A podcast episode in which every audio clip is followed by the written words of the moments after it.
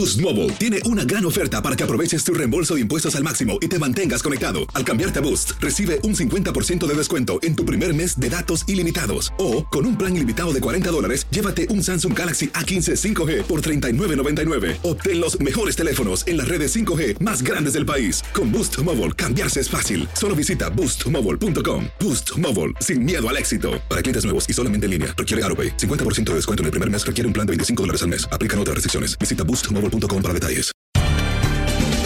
Bienvenidos al podcast de Buenos Días América, la revista radial más completa para los hispanos. Política, salud, economía, tendencia y deporte son algunos de nuestros temas. Bienvenidos.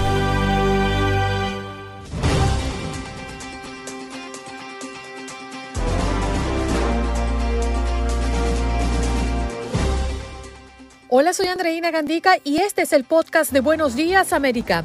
Guillermo Alberto Hidalgo Montes, experto en seguridad, policía con grado de comisario jefe y consultor de seguridad pública, nos habló de los cárteles mexicanos que usan las redes sociales para vender fentanilo en los Estados Unidos. ¿Cómo lo logran y cómo penetran? ¿Cómo llegan a nuestros hijos?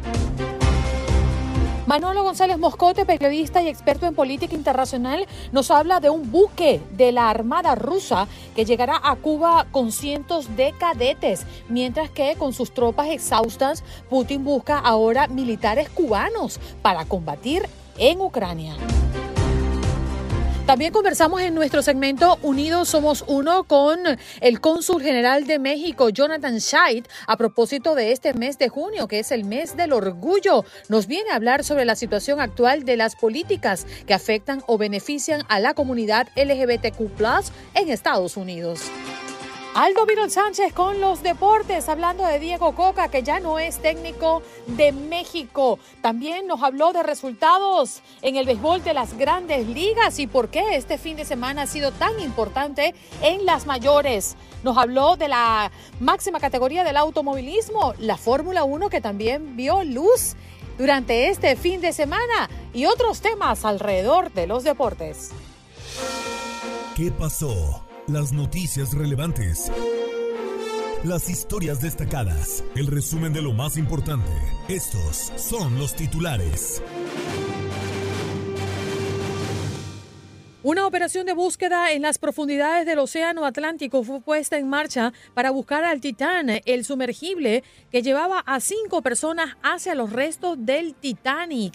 Y es que el barco naufragó hace más de un siglo y costó la vida de alrededor de 1.500 personas. Les prometieron trabajo y vivienda inmigrantes que llegaron en vuelos privados a California dicen haber sido engañados. A principios de junio, dos vuelos privados transportaron a 36 migrantes desde Texas a California. Dicen que mientras se encontraban en un refugio, dos hombres les ofrecieron empleo y vivienda, pero estos beneficios nunca llegaron. Más de un millón de personas han sido retiradas de Medicaid en los últimos dos meses después de que algunos estados rápidamente tomaron medidas para detener la cobertura de atención médica después del final de la pandemia de coronavirus. El calor y las tormentas dejan a 315 mil clientes sin electricidad en el sur de Estados Unidos. Las temperaturas extremadamente altas y las tormentas continuaron azotando a gran parte del sur del país a lo largo del lunes y este martes. Más de 315 mil clientes se habían quedado sin servicio eléctrico, la mitad de ellos en Oklahoma, donde se reportó una muerte por esta causa. Una lamentable noticia de, nos llega desde Nueva York. Cuatro personas mueren en incendio de tienda en eBay en Manhattan. Incendio en un local que de reparación de bicicletas eléctricas dejó un total de cuatro personas sin vida y otras dos heridas. Esto localizado en Manhattan. Y tremendo el escalofriante momento con el que el ala de un avión de United le corta la cola a otro de Delta que iba a despegar. Autoridades federales investigan lo ocurrido este lunes cuando un peligroso incidente aéreo en el que el ala de un avión de United Airlines rebanó la cola de otro de la aerolínea Delta. Esto ocurrió en el aeropuerto internacional Logan en Boston, Massachusetts. Y la Asociación de protectores de animales de Houston indicó que los animales silvestres también están sufriendo por el golpe de calor en Texas. Incluso asegura que han atendido un 20% más de casos en comparación con el 2022. Y en más información, Corte Suprema tomará decisiones sobre la deuda estudiantil y otros temas cruciales para los hispanos. La Corte Suprema de Justicia estará dando un veredicto en torno a la llamada acción afirmativa que determinará si universidades públicas o privadas pueden o no usar el origen racial como uno de los criterios de admisión. También estará en discusión el plan de Biden de eliminar la deuda federal estudiantil y si el presidente tiene derecho a establecer prioridades de deportación para personas que suponen un riesgo a la seguridad pública. Y en informaciones deportivas, Diego Coca y Rodrigo Agres de Parga fueron destituidos de sus respectivos cargos de la selección mexicana.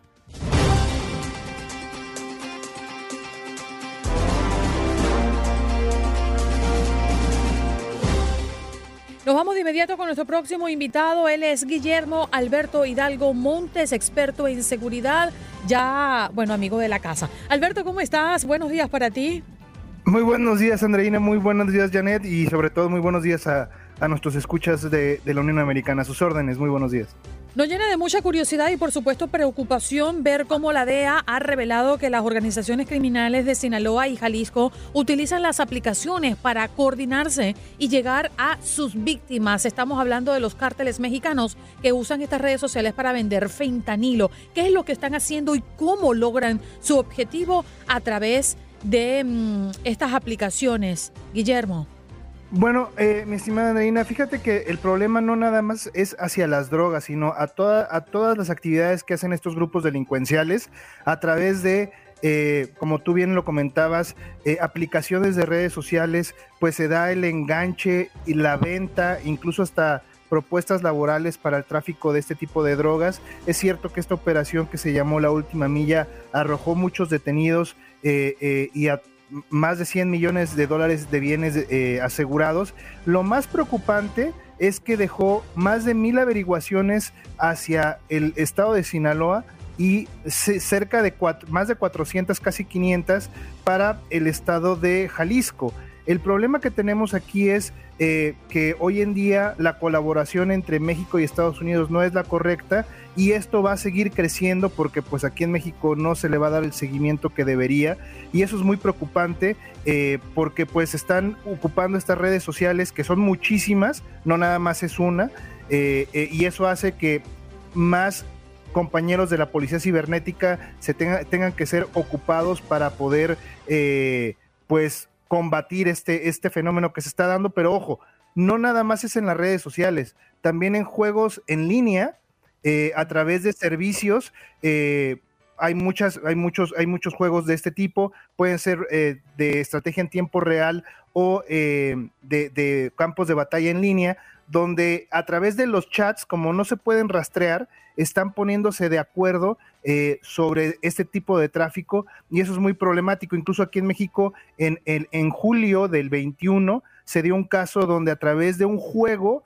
fueron secuestrados tres jóvenes, dos niños y una pequeña, para, para ser este, enganchados por estos grupos delincuenciales. Guillermo, pero quiero detenerme allí en lo que acaba exactamente de mencionar.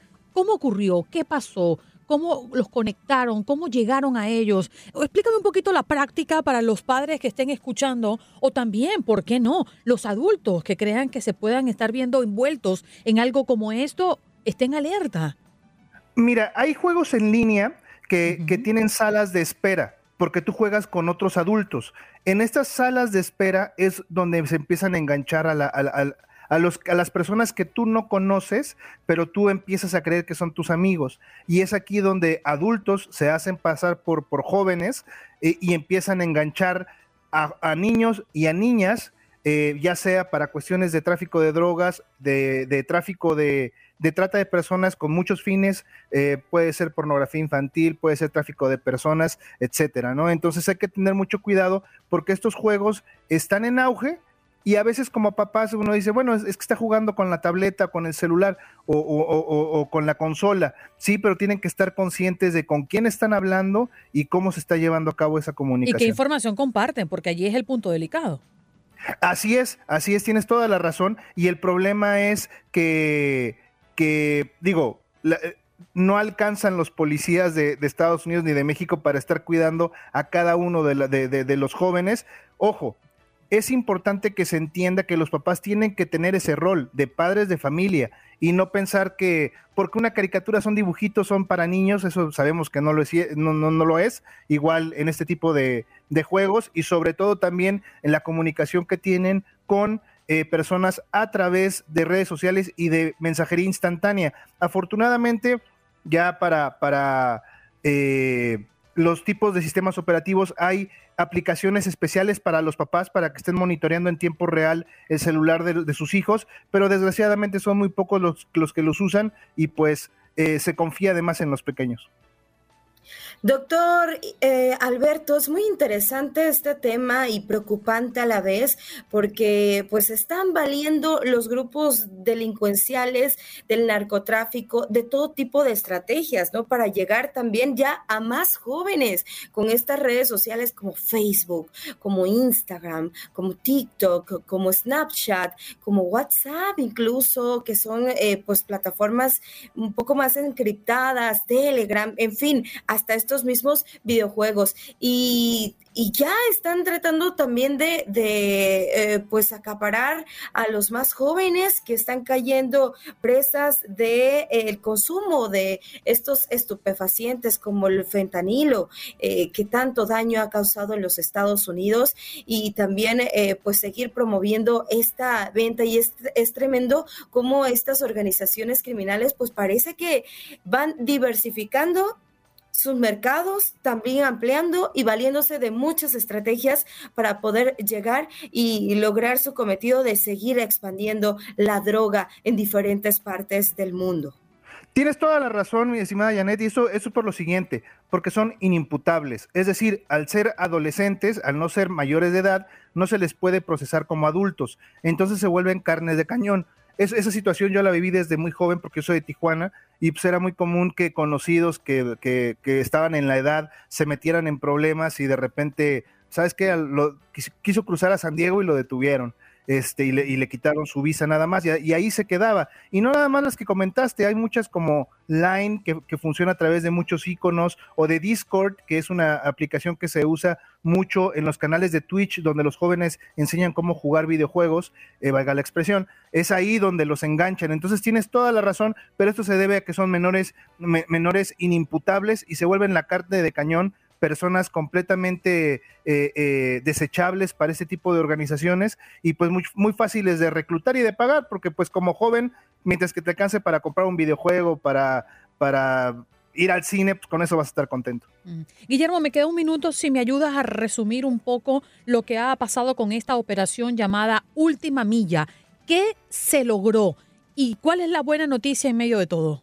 Bueno, se logró eh, más de cuatro, toneladas de metanfetamina eh, eh, confiscada, que son más de nueve mil libras, más de ocho mil armas, que eso es muy importante, más de 100 millones de dólares en activos, más de tres mil arrestos y estas combinadas, más de cuatro mil investigaciones para territorio mexicano. Eso es un muy buen avance. Sin embargo, si no hay una coordinación correcta, el último e, e, este último dato podría ser muy complicado y podría generar otra próxima última milla.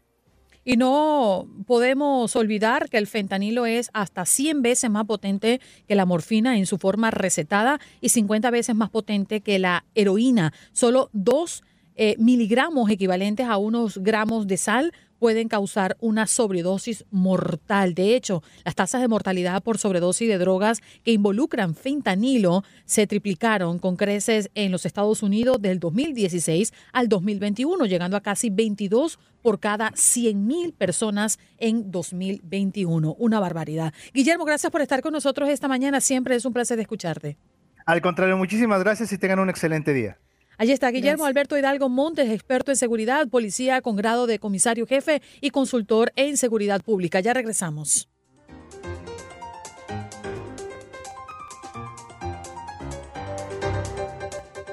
Nos vamos de inmediato a recibir un amigo de la casa. Sí, sí, señor. Ustedes ya saben quién es, Manolo González Moscote. ¿Cómo está? Periodista y experto en temas internacionales. Manolo, ¿qué tal estás? Muy bien, de verdad que es un gusto, Andreina, estar con ustedes y escuchándote atentamente lo que has contado de Césped. Y pregunta uno, me imagino que Césped es cristiano, cree en Dios, ¿no? Y desearle la mm. muerte a otro, pues bueno, imagínate esto, realmente lo deja uno como que pensando, ¿no? Definitivamente, eh, son palabras muy fuertes y palabras mayores, a mi parecer. Pero bueno, esto pasa a veces cuando nos dejamos llevar por el impulso o cuando definitivamente creemos que tenemos, como dicen por allí, a Dios agarrado por la chiva. Pero bueno, vámonos a hablar de otros temas y que definitivamente están también pues dejando mucha opinión sobre la mesa. Xi Jinping eh, pues ha tenido un encuentro eh, muy importante y muy comentado en el ámbito internacional. Eh, Manolo. Así es, Xi Jinping se ha encontrado con Anthony Blinken, el, secretario de Estado de los Estados Unidos. Fíjate tú, en esta reunión que han tenido el día lunes, eh, bastante comentada, ¿por qué? Por la calidad y magnitud de esta reunión. Se había aplazado en enero-febrero cuando aquello de los globos, ¿te acuerdas que hubo un escándalo de los globos atravesando el espacio aéreo de los Estados Unidos? Pues bueno, Blinken en ese momento tenía una cita con Xi Jinping, pero fue aplazada por molestias que obviamente causaron estos globos. Se dio esta reunión y lo importante aquí es que Blinken, ténate cara a cara, le dijo a Xi Jinping que el mundo, que todos los países en el mundo condenarían cualquier accionar de él en contra de eh, Beijing si se toma a Taiwán. Fue bastante tajante Blinken delante de él y se lo dijo y le aclaró las posturas de los Estados Unidos. Estados Unidos cree en una única China, pero también cree en que Taiwán tiene derecho a hacer eso, independiente, y hacer Taiwán su vida tal y cual la lleva en este momento, pero que no hay derecho, obviamente, a todo lo que viene haciendo China. No olvides que China en los últimos, las últimas semanas ha hecho grandes desafíos en las costas frente a Taiwán y frente inclusive a los navíos de los Estados Unidos que han representado un peligro sus navíos para las naves de los Estados Unidos. Y otra cosa importante también, y es que se había reunido el día anterior, el domingo, durante seis horas con Wong, que es el ministro de Exteriores de China, se había reunido Anthony Blinken. Y también fue bastante fuerte allí. ¿Te imaginas? Seis horas discutiendo. Fue un espacio amplio en el que se pusieron sobre el tapete los problemas y las soluciones a mejorar las relaciones entre China y los Estados Unidos, que están en un momento sumamente álgido, Andreina. Oye, Manolo, pero también eh, hablando de Xi Jinping, hubo una reunión que causó mucho revuelo y fue con el cofundador de Microsoft Corp, eh, Bill Gates, que también pues mm, estrechó su mano y que se juntaron para hablar de qué y obviamente pues todas estas tensiones se unen a la hora de ver a dos personajes como este. Por supuesto, ver a Bill Gates allí recibido en la casa de huéspedes ilustres, o sea, nada más y nada menos donde se reciben a los presidentes del mundo en una, en una mansión, le llaman la Casa del Pueblo en China, y allí es donde se hospedan los grandes presidentes del mundo con sus delegaciones. Pues, pues bueno, Bill Gates fue recibido eh, prácticamente con honores de Estado allí en esta, en esta residencia oficial para los huéspedes ilustres. Y de lo principal, se dice que esa fue la avanzadilla que hizo Blinken en esta reunión, porque justamente utilizando a Bill Gates, lo que buscaba Xi Jinping es precisamente mandar un fuerte mensaje a Estados Unidos, está en condiciones y dispuesto a negociar y obviamente bajar este voltaje de lo pésimas que están las relaciones entre los dos países. Es precisamente eh, Bill Gates el llamado prácticamente a llevar por delante también las relaciones de los Estados Unidos, obviamente en favor de los Estados Unidos.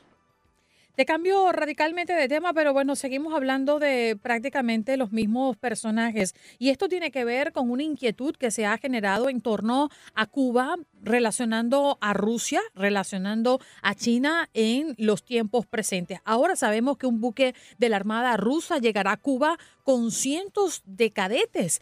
¿Para qué? ¿Qué es lo que está ocurriendo? Entendiendo también que Cuba le ha abierto las puertas a Rusia para que use terreno a su libre albedrío. Bueno, la nave rusa que estará arribando por allá entre el 11 y 14 de julio se llama Piricor, es algo así como excavador. Esta nave es un barco escuela donde allí tienen sentadas uh, sillas los cadetes de mm, las escuelas uh, marítimas de San Petersburgo, de, eh, el, de Baltisk y también de Vladivostok. Pues bueno, esta nave estará llegando allí con estos cadetes, una, un, repito, un barco escuela, pero trae algo particular este barco escuela, que ahí es donde está la suspicacia, al menos mía. Y dice que trae cargamento humanitario para Cuba. Mm. La pregunta es, ¿no será que dentro de ese cargamento humanitario vienen eh, misiles eh, balísticos, vienen misiles que incluso pueden portar armas nucleares camuflados hoy en día? Acuérdate que esos misiles son pequeños, cortos, pequeños también, eh, de maniobrabilidad, portables, portátiles, y que pasan también de una movilidad increíble y podrían estar camuflados allí y podríamos estar editando una segunda crisis del Caribe. ¿Te acuerdas cuando los misiles por ahí en, en el 64 entre Khrushchev y Kennedy? Pues bueno, al parecer podrían estar haciendo esto y te voy a contar más. Es que se están viendo movimientos internos en Cuba, en la isla de Pino, o Isla de la Juventud, como le llama el régimen, allí se están viendo movimientos como de especie de montajes, al parecer, de bases de satélites, de bases de radares gigantes, de estas antenas parabólicas gigantes, que servirían eventualmente de comunicación y guiado de cualquier eventual misil que se pueda instalar allí en Cuba. Las cosas no están fáciles y sobre todo también China, que ya se sabe que tiene una base de espionaje allí en eh, Cuba, que también obviamente en contra de los intereses de los Estados Unidos. Tener nosotros aquí a 90 millas a Cuba y otra vez reeditar la crisis de los misiles, pero obviamente en términos modernos, sumamente complicado y peligroso y lo deja uno pensando, Andreina. Manolo, justamente la semana pasada estábamos conversando sobre esta base de espionaje de China y nos hablaba el experto en ese momento, pues que esto no era nuevo que se había reavivado este tema por lo que también está pasando con Rusia y cómo se están moviendo las relaciones con referencia a Cuba. Pero ahora yo te pregunto, Manolo, porque esto está en el ambiente, se habla de un Estados Unidos mano floja que no está poniendo reparo a esto, que se nos pueden estar metiendo en la casa o peor aún, ya están yendo muy cerca de los Estados Unidos pensando en un posible ataque o amenaza a futuro. ¿Qué está haciendo los Estados Unidos y cómo está siendo mm, vista Estados Unidos en el ámbito internacional? Pues fíjate, Andreina, que uno de los temas fundamentales que llevaba a Anthony Blinken a China era precisamente eso, hablar sobre cuál va a ser el futuro de esa estación de espionaje allí a cerca de 90 millas de sus costas. Lo que está clarísimo es que inclusive, como estas bases están hace mucho tiempo allí, al parecer pudieron ser las receptoras de la información de esos globos que entraron por Alaska y atravesaron prácticamente todos los Estados Unidos y que a esos eh, sistemas de comunicación que traían esos globos posiblemente han podido transmitirse a Cuba, a la base más cercana que tendrían esos globos de comunicación. Fíjate lo, lo, lo complicado. Ahora, ¿qué está haciendo China? Eh, en materia de espionaje hacia los Estados Unidos, sobre todo averiguando dónde están los cohetes, dónde están las bases de misiles y sobre todo si esos misiles están a punto para ser disparados. China se le está jugando a toda. Lo que tú dices de Estados Unidos, sí, falta más contundencia, obviamente, de parte del gobierno eh, actual de Biden sobre cómo hacer y qué actuar frente a hostiles enemigos que están poniendo, obviamente, bases peligrosas frente a sus costas, ¿no? Sí, definitivo. Y esto nos preocupa mucho, sobre todo en un momento donde Estados Unidos está sufriendo una crisis económica, porque debemos mencionando donde las tensiones están muy fuertes políticamente hablando, pensando ya en las próximas elecciones del 2024 y donde aquí no se mueve un solo dedo sin pensar en los resultados políticos. Por eso digo que estamos eh, en un momento bien delicado. Así es, acuérdate que las elecciones del 2024 van a definir muchas cosas, inclusive si la guerra en Ucrania continúa y no se llega a un arreglo de paz antes de que sean las elecciones, esas elecciones serán fundamentales para definir también el rumbo de la guerra, porque acuérdate que Donald Trump ya lo dijo eh, en un punto muy claro, y es que él acabaría la guerra, pero claro, todo el mundo entiende que él acabaría la guerra en 24 horas porque le dice a Zelensky, señor Zelensky, hasta aquí la ayuda de Estados Unidos, hasta aquí estamos con usted. y obviamente esto obligaría a Zelensky a parar la guerra y a reconocer y prácticamente dejarle una parte fundamental del territorio, si es que él no ha expulsado a Putin de aquí a allá, de las fronteras de Ucrania, ¿no? Fuerte. Manolo, gracias por estar con nosotros esta mañana. Un abrazo y nos reencontramos prontito. Cómo no, y siguiendo la noticia esta de que Cuba al parecer está enviando soldados, Cuba enviando soldados allí a Ucrania. Esto, obviamente, para defender a Rusia. Esto es un tema sumamente delicado y peligroso. Andreina, para mí un gusto y que sigas la semana en paz, tranquilidad y mucho amor. Gracias. Manolo González Moscote, periodista y analista político internacional. Ya regresamos. El Departamento de Impacto Social y Sostenibilidad de Televisa Univisión presenta su segmento Unidos Somos Uno, un espacio para la voz de nuestra comunidad hispana. Y el mes de junio es el mes del orgullo. El cónsul general de México, Jonathan Shait Aubach, está con nosotros esta mañana. Cónsul, gracias por estar con nosotros. Al contrario, muchas gracias por la invitación. Saludos desde Miami.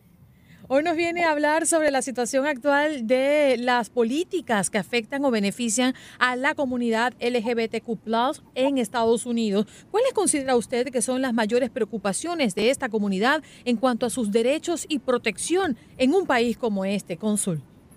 Bueno, eh, por supuesto, mira, algo que hemos visto últimamente o que la comunidad LGBTQ más ha visto aquí en Estados Unidos es que em, eh, han surgido varias iniciativas que están limitando sus derechos, eh, como ha sucedido incluso eh, aquí en Florida y en otros estados. Y bueno, eso obviamente es una preocupación, estamos eh, hablando de temas de derechos humanos, donde pues esto está limitando sus posibilidades a expresarse y hacer la forma como esas personas deciden ser. Sí, muy buenos días. Les saludo con, mucho gusto y preguntarle también, eh, Consul, eh, ¿qué medidas están tomando, qué acciones están haciendo las embajadas y consulados internacionales, eh, en este caso el de México, para pues contrarrestar este problema y apoyar en las políticas que promueven los derechos de estas comunidades? Pues algo que es muy importante mencionar, más allá de lo que está sucediendo en Estados Unidos, todas las representaciones de México, tanto aquellos consulados, tenemos 52 consulados en los Estados Unidos de México y todas nuestras embajadas, son denominadas zonas seguras, es decir, toda aquella persona, independientemente de su orientación sexual, raza, género, entre otras, tiene que estar protegida y sentirse que, bueno, se le tiene que atender de la forma que se debe y sobre todo sus derechos humanos deben ser eh, protegidos.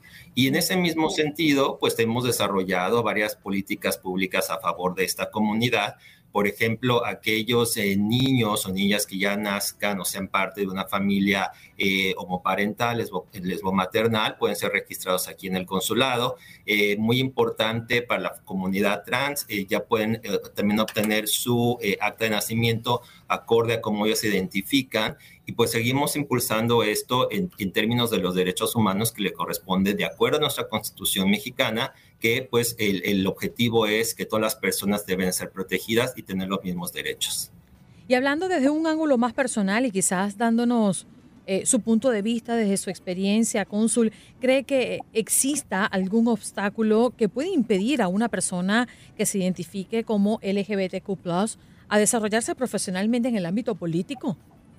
Pues en sí no debería, creo que hemos visto varios cambios. Yo tengo que hablar de mi experiencia personal. y yo siendo parte de esta comunidad puedo desarrollarme de como cualquier otra persona, es decir, este, he podido llevar a cabo mi carrera y por eso mismo es importante hablar sobre esto, eh, poner el tema sobre la mesa y sobre todo pues manifestar que aquellas personas que sean parte de la comunidad que sigan viendo sus posibilidades a desarrollarse de manera profesional y muy importante siempre recordar que también tienen sus derechos, ¿no? Ante situaciones que puedan ser discriminados, entre otras cosas, hay forma de cómo combatir esto y sobre todo siempre sentirse seguros de quiénes son. Esperemos tener el apoyo también de las familias y de la comunidad para que todos nos podamos desarrollar de una manera profesional y personal. Consul, ¿dónde podemos encontrar los eventos que, realizan, los que eh, realiza desde el Consulado de México en Miami o a qué organizaciones pues pueden eh, acudir, eh, buscar, abocarse, quien quiera conocer más sobre estos temas? Yo los invitaría a que nos sigan en nuestras redes sociales. Eh, si buscan Consulado General de México en Miami o Consulmex Mía, nos pueden ver, podrán ver todas las actividades. Aquellas personas en particular de, la comunidad LGBT, eh, LGBTQ eh, pueden ver lo que se está haciendo al respecto, mayor información de los programas que tenemos, pero en general, todo lo que nuestras comunidades y, aquellos amigos de México que estén interesados nos pueden encontrar en nuestras redes sociales. Cónsul, ha sido un placer tenerlo esta mañana y hablar ¿no? de estos temas que creo que deben ser temas recurrentes entre nosotros y debemos darle la importancia que merece para vivir felices y aceptados y por supuesto valorados en una sociedad como la nuestra. Muchísimas gracias. Gracias a ustedes. Ahí está. Muchísimas gracias por estar con nosotros el cónsul general de México, Jonathan Scheid. Hoy nos vino a hablar sobre la situación actual de las políticas que afectan o benefician a la comunidad LGBTQ en Estados Unidos. Estás escuchando el podcast de Buenos Días América, la revista radial más completa para los hispanos. Escúchanos en las diferentes plataformas: Euforia, Spotify, TuneIn y iHeartRadio. Tu DN Radio. Vivimos tu pasión. Adrenalina, pasión y orgullo. Todo por ser campeones. En Buenos Días América. Contacto Deportivo.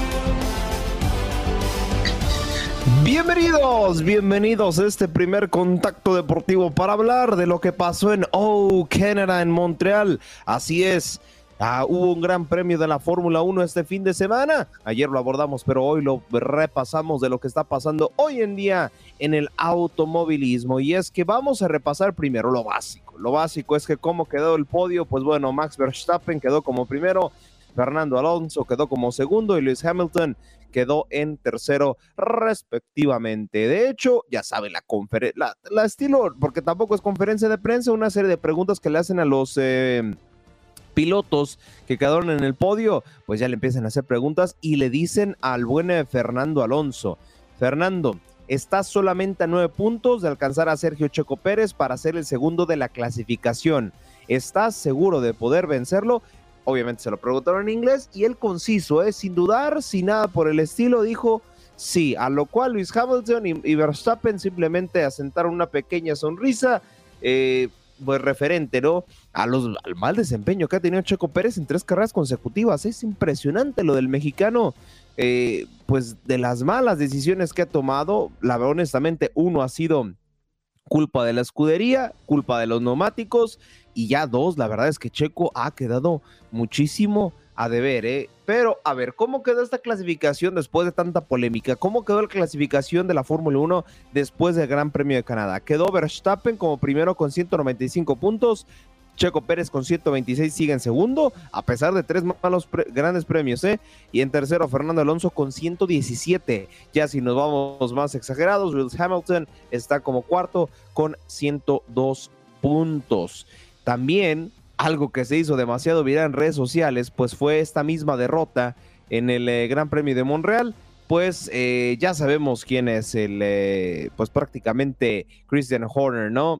Así es, es por así decirlo, es el coach para contextualizarlos un poquito del equipo y el jefe en carrera de Red Bull. Así que en cuanto pues Verstappen cruza la línea de meta, pues muy felices. Pero cuando ve que Pérez termina prácticamente ni siquiera dentro de los primeros seis termina prácticamente, perdón, ni siquiera dentro de los eh, mejores cinco entra como número seis, pues se le ve, se le ve ahora sí como niño chiquito cuando pierde una apuesta o algo por el estilo, simplemente asienta la cabeza, cierra los ojos con fuerza y bueno, simplemente se lamenta de lo que pasó con el buen eh, mexicano. Así que esperemos Sergio Checo Pérez pueda remontar o por lo menos ahí tener mejores desempeños dentro de lo que viene siendo las carreras, porque sí, honestamente ha quedado de ver muchísimo en estas últimas eh, carreras. Así que bueno, esperemos que sucede los grandes premios, porque ya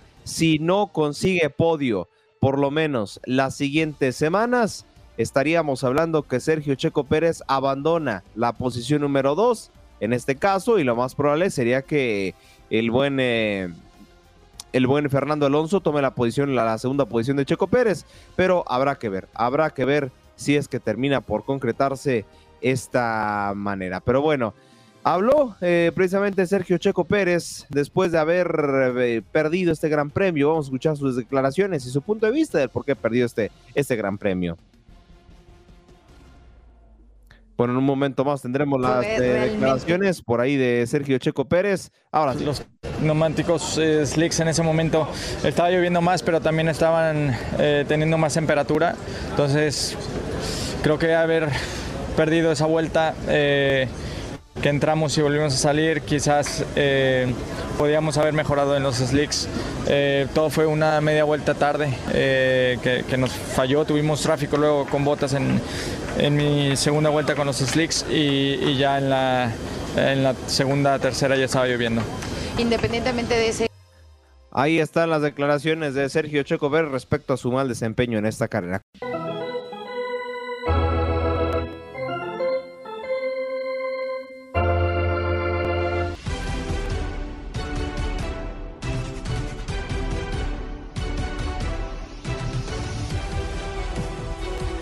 Y bienvenidos, bienvenidos al octavo arte. Pegamos un hit y metemos una carrera porque así es, hubo actividad de la Major League Baseball este fin de semana y lo vivís a través de la sintonía de TUDN Radio.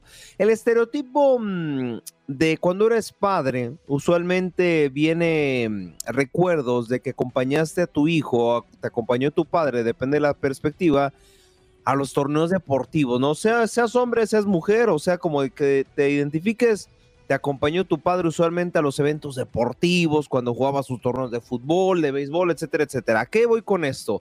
Pues déjenme decirles que este fin de semana, en los Estados Unidos, evidentemente, el Día del Padre fue una de las mejores asistencias de la última temporada y de las últimas temporadas.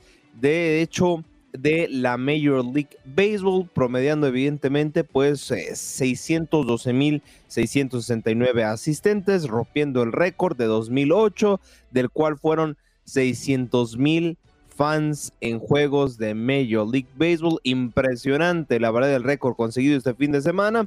Yo creo que aprovecharon y dijeron, pues vamos a llevar a nuestro gran padre a las grandes ligas y pues fue impresionante. También en rating, ¿eh? También en rating se promedia 1.588.440 fanáticos, eh, precisamente en promedio de este domingo de grandes ligas.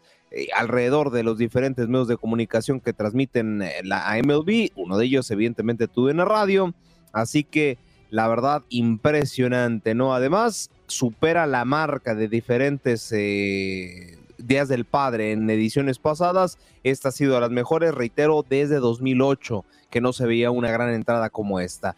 Vámonos con más noticias dentro de la Major League Baseball. Es que Luis Arraez, así es, de los Merlins de Miami, realizaron y rompieron un récord, un récord perdón, que no pasaba, ojo, eh, desde 1984 y desde 2015 eh, fueron los únicos años donde, se consiguió esto. Y es que vamos a repasar em, precisamente después de la jornada del día de ayer, este lunes, pues prácticamente se convirtió en el jugador de la MLB con tres juegos de cinco hits en, en un mes calendario desde el miembro del Salón de la Fama, Dave Winfield. ¿eh? También otra marca digna de admirar, otros jugadores que lo han logrado, pues evidentemente fueron eh, Ty de Tigres de Detroit, y George Sisler respectivamente en dichos años comentados. Impresionante, impresionante. Vámonos, vámonos con más noticias, porque ya todo el mundo lo daba por retirado y él mismo, ¿eh? él mismo hasta ya había comentado que estaba pensando en su retiro, pero dijeron,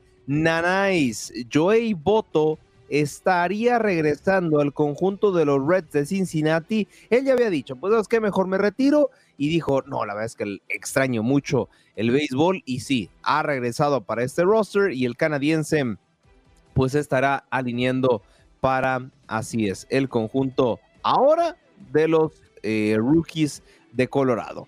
Así es, fue parte y fue leyenda por parte de los Rojos de Cincinnati y ahora estará con el conjunto de los rookies de Colorado. Vamos a ver si tiene una gran eh, temporada, ¿no? Y vamos a citar algunas de sus palabras. Soy un rojo de Cincinnati. Está viendo a un equipo que está persiguiendo un título de la división. Este es nuestro objetivo, un paso a la vez, por supuesto. Esto para, es para lo que jugamos. Como rojo, pues puedo decir que voy a destrozar todos los juegos. Estoy emocionado por los muchachos. Son buenos, son muy fáciles de animar. Estoy feliz. En los últimos dos meses han sido geniales. Fue una de las primeras palabras de este mm, jugador del buen, precisamente ya veterano Joy Boto, que seguirá rompiendo la MLB a parecer. Vamos a ver, va a pegarle Dani Carvajal, el experimentado. Carvajal contra Livakovic. El lateral, el número 2. Le va a pegar con la pierna derecha. Do, re, mi, fa, sol, ha sido re.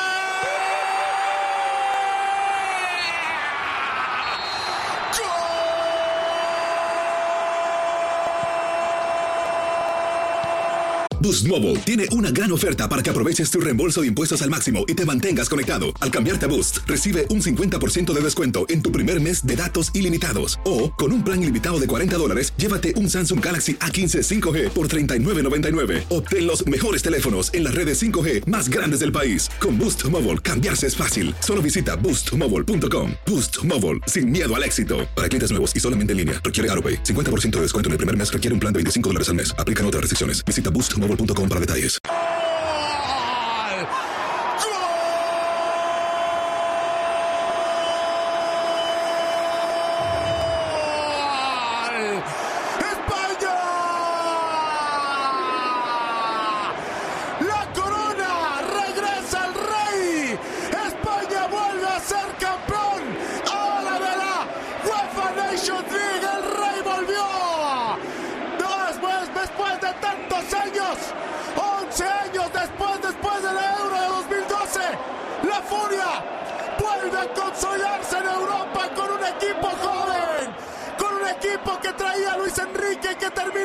ver Luis de Fuente y Carvajal a la Panenca.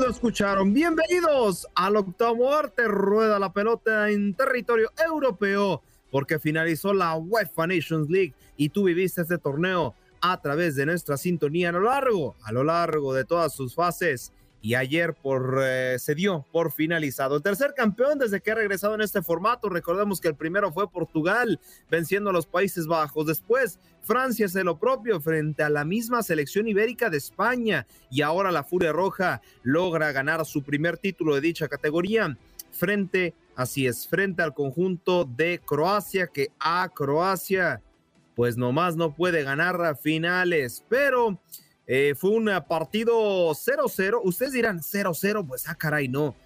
Ha de estar malísimo, no. Hay de ceros a ceros emocionantes y creo que esta final no fue la excepción. Nos regalaron llegadas al por mayor, nos regalaron categoría y cómo se tienen que jugar finales, pero los arqueros eh, salieron acertados y alguien que salió súper acertado fue Unai Simón, así es el arquero del Athletic de Bilbao, también arquero de la selección española, quien atajó dos penales y ayudó a que pues el partido se lo llevara el conjunto de la madre patria. Pero bueno, vamos a escuchar, vamos a escuchar las declaraciones una vez finalizado este partido. Al final el resultado ha sido que, hemos podido ganar. No queríamos llegar a la tanda de penaltis, pero bueno, eh, creo que hemos merecido este título por todo el trabajo que hemos realizado en la fase de grupos, por, el partido que hicimos contra Italia y hoy el, trabajo físico que ha demostrado este equipo ha sido enorme y, es con eso con lo que me quedo, con esta maravillosa victoria. Ahí están las declaraciones de Unai Simón, el arquero de España, y alguien que también, de, eh, que también dio declaraciones fue el lateral derecho del Real Madrid, Dani Carvajal, quien cobró el penal decisivo con una fealdad a Lopanenka, o sea, bombeadito al centro.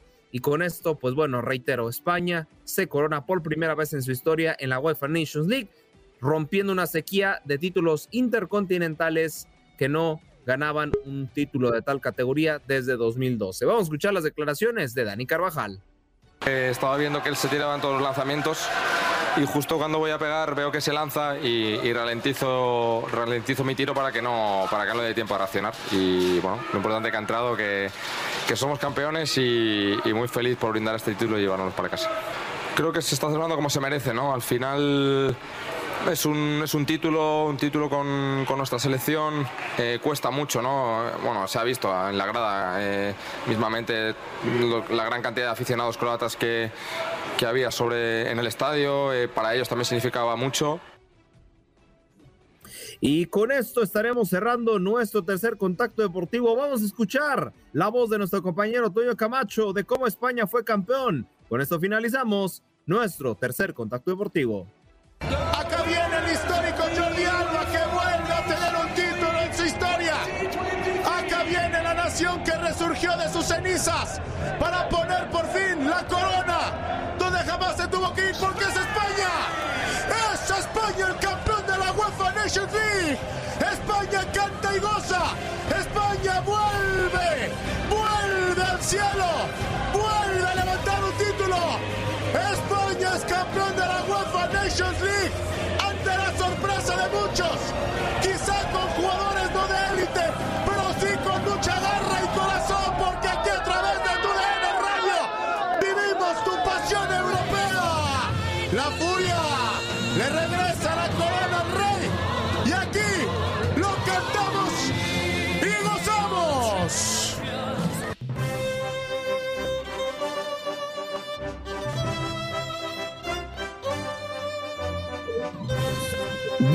Bienvenidos, bienvenidos a este último contacto deportivo para hablar de lo que es la selección mexicana después de fracaso en letras mayúsculas en el Final Four de la CONCACAF Nations League.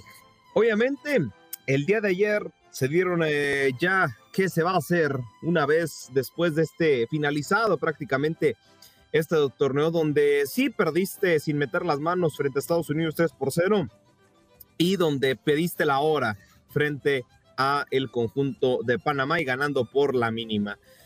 Alguien que parece ser que por lo menos, por lo menos, en la manera en que habla, demuestra cierta eh, veracidad, cierto compromiso, reitero, por el momento solo en la manera en que habla, es precisamente Juan Carlos Rodríguez, el nuevo presidente de la Federación Mexicana de Fútbol. Vamos a escuchar estos dos minutitos que me parecen fundamentales para la reestructuración. Reitero, parece ser que con sus palabras convence a la afición, pero una cosa es hablar y otra cosa son de verdad hacer las cosas. ¿Qué les parece? Escuchamos, les reitero, estos dos minutitos referente a la destitución de Diego Martín Coca y obviamente de lo que se está haciendo hoy en día en cuestión de selecciones nacionales. Escuchemos sus declaraciones. Soy Juan Carlos Rodríguez, comisionado de la Federación Mexicana de Fútbol, conectándome desde las instalaciones del CAR en la Ciudad de México. Este mensaje quiero emitirlo a través de las plataformas digitales de la Federación porque me interesa que vaya directo a la gente, a la afición, sin filtros. A menos de un mes de haber tomado la responsabilidad de buscar un nuevo futuro para el fútbol mexicano, me percato perfectamente de que no lo vamos a encontrar en donde estamos. La última semana he encontrado muchas deficiencias en planeación, logística, funcionamiento y falta de liderazgo en muchos niveles. Un partido contra Estados Unidos se puede perder. Siempre existe ese riesgo porque esto es fútbol y el triunfo se va de un lado o del otro. Lo que no se puede aceptar es la forma en la que sucedió. Se renunció a ganar desde el primer momento con decisiones de logística que friccionaron al grupo.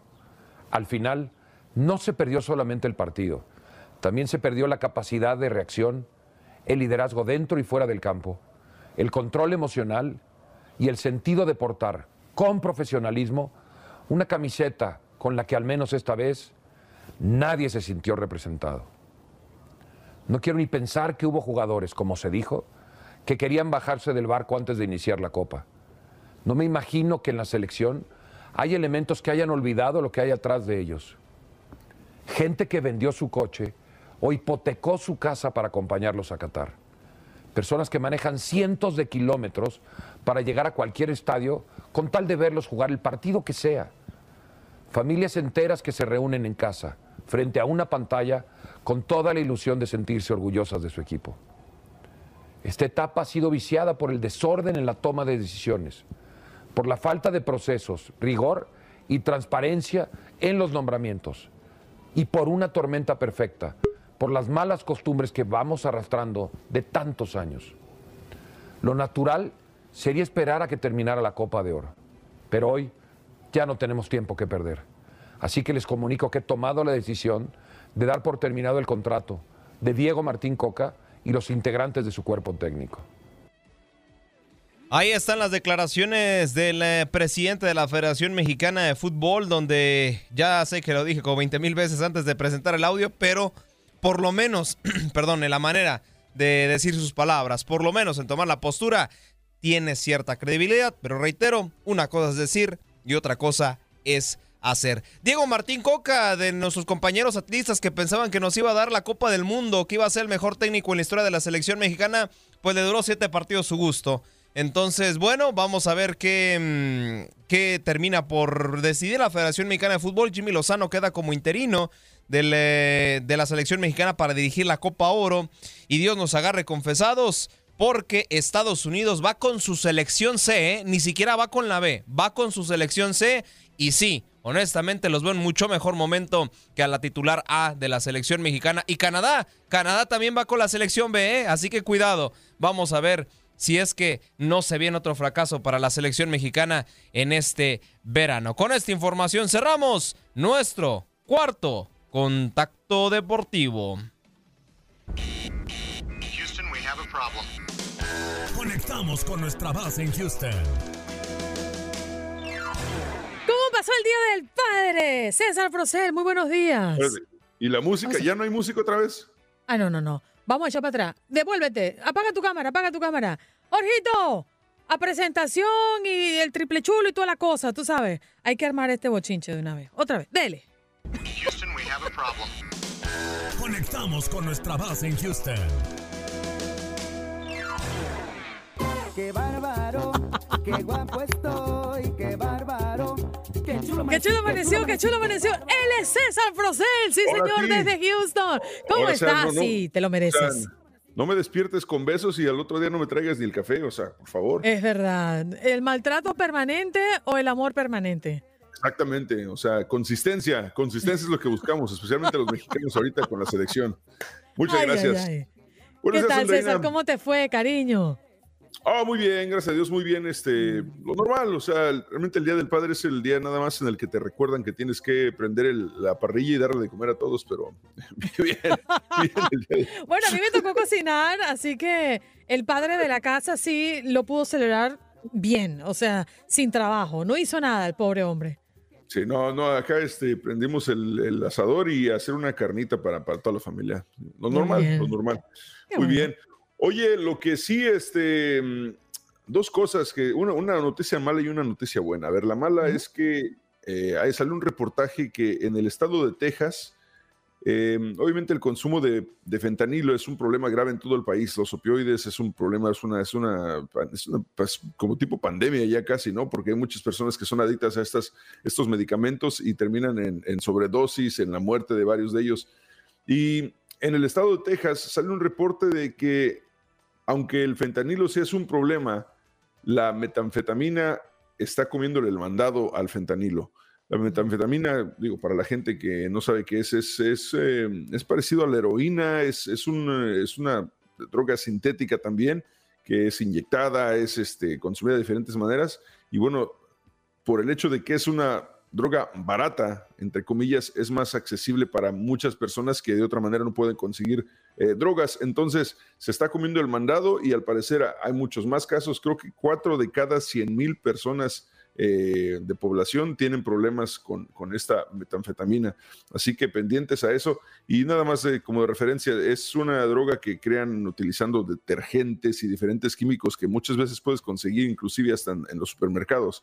Así que por eso es mucho más peligrosa, porque realmente no hay un control, la, fabrican muchas veces en casas, en, sótanos, y es una droga muy peligrosa.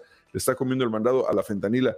Y por otro lado, una buena noticia, eh, no sé, obviamente en Miami no es importante tanto porque no son de este tipo de música, pero la música tejana, que muchos nos burlamos, a veces decimos que la música tejana se murió hace muchísimos años, inclusive mucho antes de que Selena Quintanilla fuera este, la, superartista que se convirtió, pero hay mucha gente que sigue siendo aficionada o fanática de la música tejana, aunque no hay muchos nuevos artistas y el género ha cambiado un poquito algunos de los leyendas y de las eh, artistas originales de la música tejana siguen teniendo conciertos.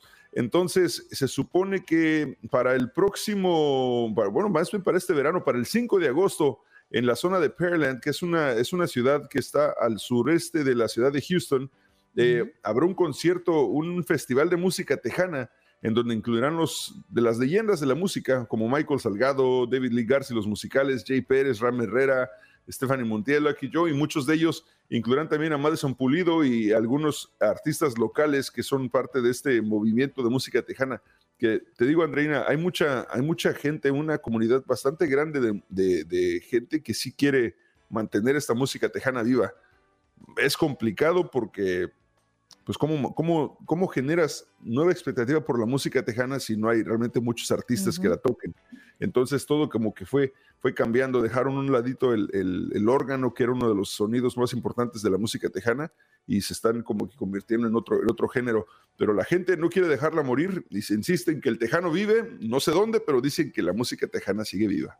Pero fíjate, César, y quería preguntarte esto, porque yo tengo mm, ya varios años que no voy a Texas y la última vez que fui a Texas fui a un juego de, grandes ligas y estuve en Arlington y me llevaron a un pueblo que en este momento no recuerdo su nombre. Pero cuando llegué al pueblo, habían hombres y mujeres con botas tejanas y habían unos con cinturones grandes. Y decir, eh, conservaban mucho, eh, al menos su vestimenta, y en los bares alrededor había mucha música tejana también. No recuerdo exactamente, me perdonas, el nombre del pueblo. o sea, tejana en español, es lo que me dices tú. En español y en inglés. Lo que pasa es que, mira, eh, eso, son dos conceptos. La, eh, el concepto de vestirte tejano sigue, es muy arraigado con el Estado. O sea, en donde quiera que tú vas, encuentras gente vestida con botas, hebillas grandotas, eh, estilo country, ¿no? Ese es el, tema, es estilo country, que es muy al estilo tejano también. Los, los tejanos se visten en el estilo country. Eh, la música country obviamente sigue siendo un super fenómeno en todo el país y la encuentras en cualquier lado cuando mencionamos de la música tejana, hablamos de un cierto género de música en español que, incluye música de órgano, estilo country, pero todo en español. Y esos son los artistas que ya casi no existen. ¿Pero su origen es básicamente el mismo o no?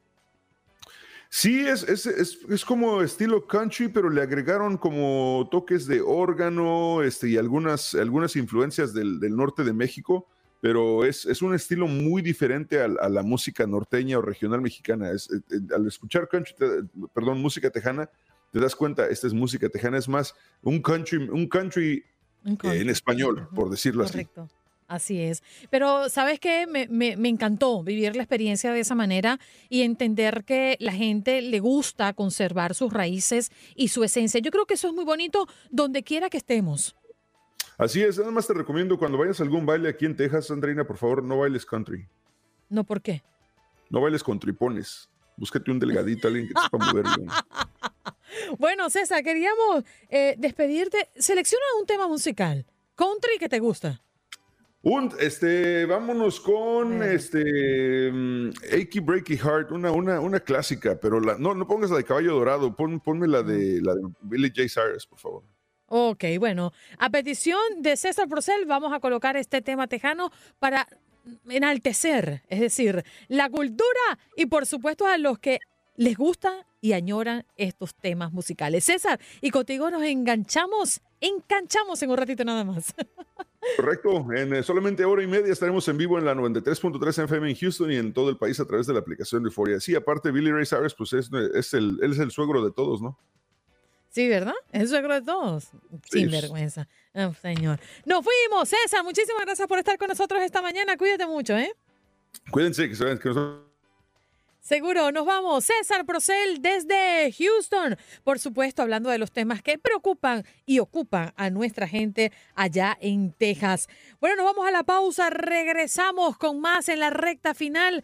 Usted puede marcarnos ya porque vamos a abrir las líneas 1833-867-2346 y nuestro punto de contacto, nuestra línea telefónica. Hoy, 20 de junio, es el día más feliz del año. ¿Qué le hace feliz a usted? Camisa, macarrilla y chaleco de cuero. Tener tu propio estilo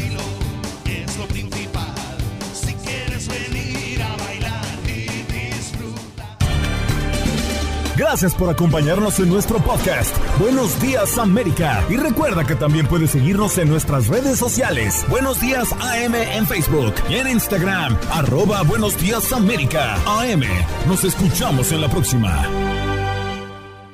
Boost Mobile tiene una gran oferta para que aproveches tu reembolso de impuestos al máximo y te mantengas conectado. Al cambiarte a Boost, recibe un 50% de descuento en tu primer mes de datos ilimitados. O, con un plan ilimitado de 40 dólares, llévate un Samsung Galaxy A15 5G por $39.99. Obtén los mejores teléfonos en las redes 5G más grandes del país. Con Boost Mobile, cambiarse es fácil. Solo visita boostmobile.com. Boost Mobile, sin miedo al éxito. Para clientes nuevos y solamente en línea, requiere AroPay. 50% de descuento en el primer mes requiere un plan de 25 dólares al mes. Aplican otras restricciones. Visita boostmobile.com para detalles.